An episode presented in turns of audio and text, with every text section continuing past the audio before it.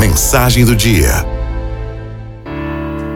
Amigo e amiga da Arauto, diga agora a queima-roupa o nome das cinco pessoas mais ricas do mundo. Diga o nome dos últimos ganhadores do Prêmio Nobel, aquele dado para personalidades que se destacaram na ciência, economia, assuntos da paz. Agora, diga queima-roupa para mim o nome das últimas cinco ganhadoras do Miss Universo. Você se lembrou? Dê agora o nome dos dez ganhadores da medalha de ouro nas Olimpíadas. E, e para terminar, os últimos 12 ganhadores do Oscar.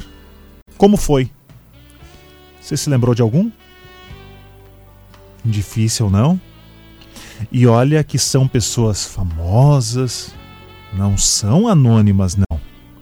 Mas o aplauso morre. Prêmios envelhecem. Grandes acontecimentos são esquecidos. Agora tente um outro teste. Vem junto comigo. Escreva aí, você que está no escritório, você que tem a condição, neste momento, escreva aí o nome dos professores que você mais gostava. Lembrou? Lembrou, né? Lembre agora de três amigos que ajudaram você em momentos difíceis.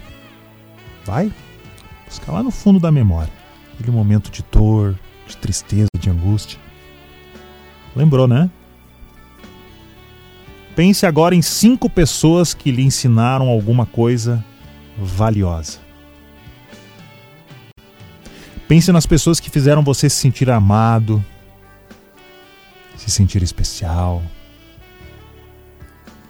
Pense agora em cinco pessoas com quem você gosta de estar. Mais fácil esse teste, não? Sabe qual é a moral da história?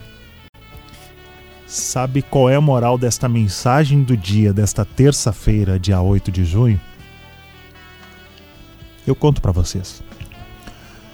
As pessoas, gente, que fazem diferença na sua vida não são as que têm mais credenciais. Não são as pessoas que têm mais dinheiro ou prêmios Sabem quem são elas? São as que se importam com você. Araldo